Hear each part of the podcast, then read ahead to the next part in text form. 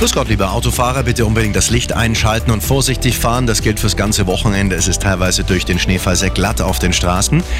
Die A8 Salzburg Richtung München zwischen Bad Aibling und Irschenberg liegen Reifenteile. A96 Richtung Lindau, der Etterschlager Tunnel ist gesperrt, da wurde die Höhenkontrolle ausgelöst. Michi, danke für die Info.